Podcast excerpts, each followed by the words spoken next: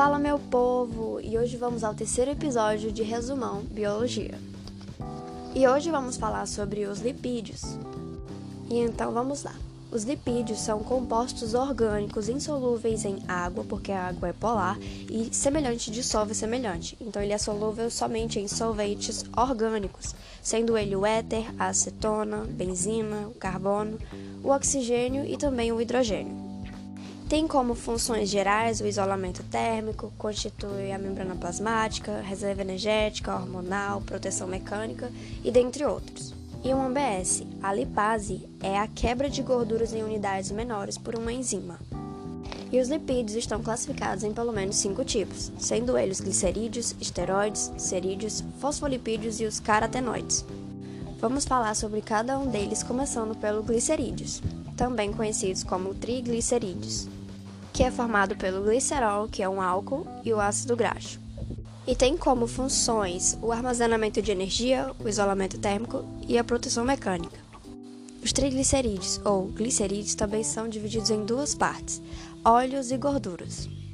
Os óleos de origem vegetais são considerados melhor para o nosso corpo por serem insaturados e mais fácil de ser quebrado dentro do nosso corpo, diferente das gorduras que vêm do animal, que são sólidas e saturadas, por ser saturado, deixa mais difícil a quebra dessa gordura dentro do nosso corpo pelas enzimas. E um bizu. Os ácidos graxos essenciais para o nosso corpo são o ômega 3 e o ômega 6. E vamos à segunda classificação, os esteroides. Com o mais famoso colesterol, tem como função a constituição da membrana plasmática, regula a fluidez da membrana plasmática, é precursor da vitamina D, precursor também de sais minerais. Os colesteróis também estão divididos em dois tipos, o LDH e o HDL. O LDH é considerado um colesterol ruim e o HDL é considerado colesterol bom. E os derivados do colesterol são os hormônios sexuais e os esteroides anabolizantes.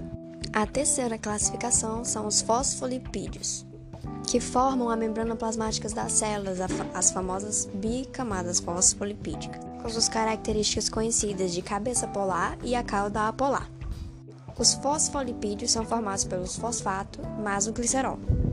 E é graças a elas que a membrana plasmática tem a permeabilidade seletiva.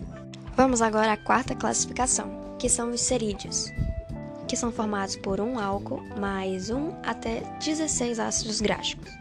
Tem como função evitar a perda de água nas folhas, a hipermeabilização de penas em aves, função de proteção do cerume mais a pele, e também forma a cera de abelhas.